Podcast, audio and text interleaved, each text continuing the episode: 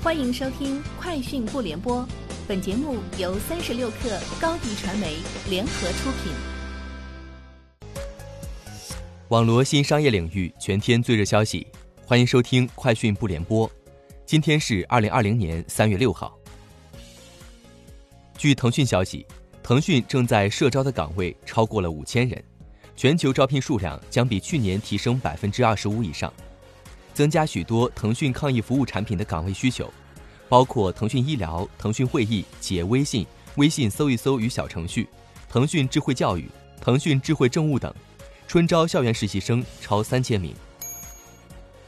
三十六氪获悉，五八同城安居客发布的二零二零年女性置业报告显示，在置业计划方面，计划五年内购房的女性占比八成，六成三十岁以上女性计划买二套房。而在资金来源方面，四成女性计划独立买房，买房决策权掌握在自己手中。选房考量中，交通环境占据女性选房主导，六成女性不介意与男方父母同住。拼多多宣布推出线下团购工具快团团。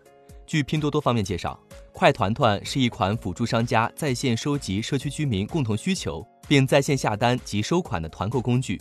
商家可以通过快团团上线商品团购页面，并由社区消费者发起团购，达到人数条件后，由商家按照当地防疫要求无接触配送至社区门口。目前，该工具已在微信小程序上线。三月七号起，西瓜视频、今日头条、抖音将共同联合德云社、开心麻花、笑果脱口秀、嘻哈包袱铺四家国内喜剧厂牌推出线上喜剧场。郭德纲、沈腾、李诞、高晓攀将分别携各自团队带来新作品的线上首演。此次线上喜剧场也将采用直播加点播的呈现形式。天眼查数据显示，近日北京春雨天下软件有限公司发生工商变更，新增股东为搜狗的运营主体北京搜狗信息服务有限公司。与此同时，新增搜狗 CEO 王小川为公司董事。天眼查股东信息显示。本次工商变更完成后，北京搜狗信息服务有限公司位列公司第七大股东，持股比例为百分之六点三九。